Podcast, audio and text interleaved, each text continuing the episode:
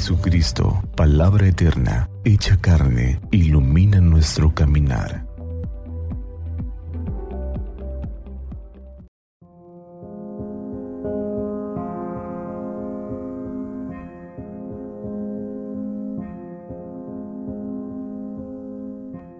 Miércoles 31 de agosto del año 2022.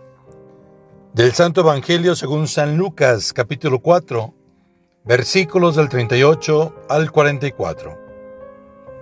En aquel tiempo Jesús salió de la sinagoga y entró en la casa de Simón. La suegra de Simón estaba con fiebre muy alta y le pidieron a Jesús que hiciera algo por ella. Jesús, de pie junto a ella, mandó con energía la fiebre y la fiebre desapareció. Ella se levantó enseguida y se puso a servirles. Al meterse el sol, todos los que tenían enfermos se los llevaron a Jesús, y él, imponiendo las manos sobre cada uno, los fue curando de todas sus enfermedades. De muchos de ellos salían también demonios que gritaban, Tú eres el Hijo de Dios.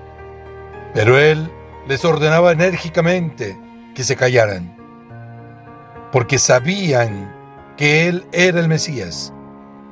Al día siguiente se fue a un lugar solitario y la gente lo andaba buscando. Cuando lo encontraron, quisieron retenerlo para que no se alejara de ellos. Pero él les dijo, también tengo que anunciarles el reino de Dios a las otras ciudades, pues para eso he sido enviado. Y se fue a predicar en las sinagogas de Judea. Palabra del Señor, gloria a ti Señor Jesús. Si le quisiéramos poner un título a la reflexión de este texto del Evangelio, sería Verdades engañosas. Jesús, al sanar toda clase de enfermedades y dolencias, no andaba buscando el aplauso de los beneficiarios de sus milagros.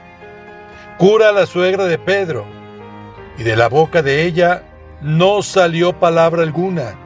Con gestos silenciosos se pone a servirles. Sin embargo, al curar a los enfermos, también se acercaban los endemoniados gritando verdades sobre Jesús. Tú eres el Hijo de Dios. Pero Jesús los callaba, porque el hecho de tener razón en su afirmación no significa que hubiera sinceridad en sus palabras, ni conversión en su vida.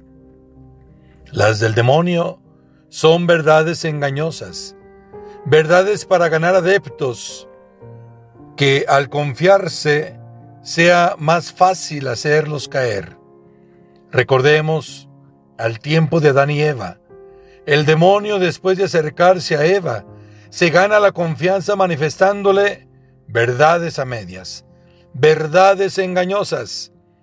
Les dice, si comen de ese árbol, Serán como dioses, conocerán el bien y el mal. Se les abrieron los ojos, efectivamente. Conocieron el bien y el mal y se dieron cuenta cómo el mal se vuelve atractivo. Ellos perdieron la gracia. Toda tentación del demonio se presenta como una verdad a medias, como una verdad engañosa. Una sensación placentera, un negocio fácil, una autoridad por encima de los demás. Cuidado con las falsas promesas que terminan desilusionando.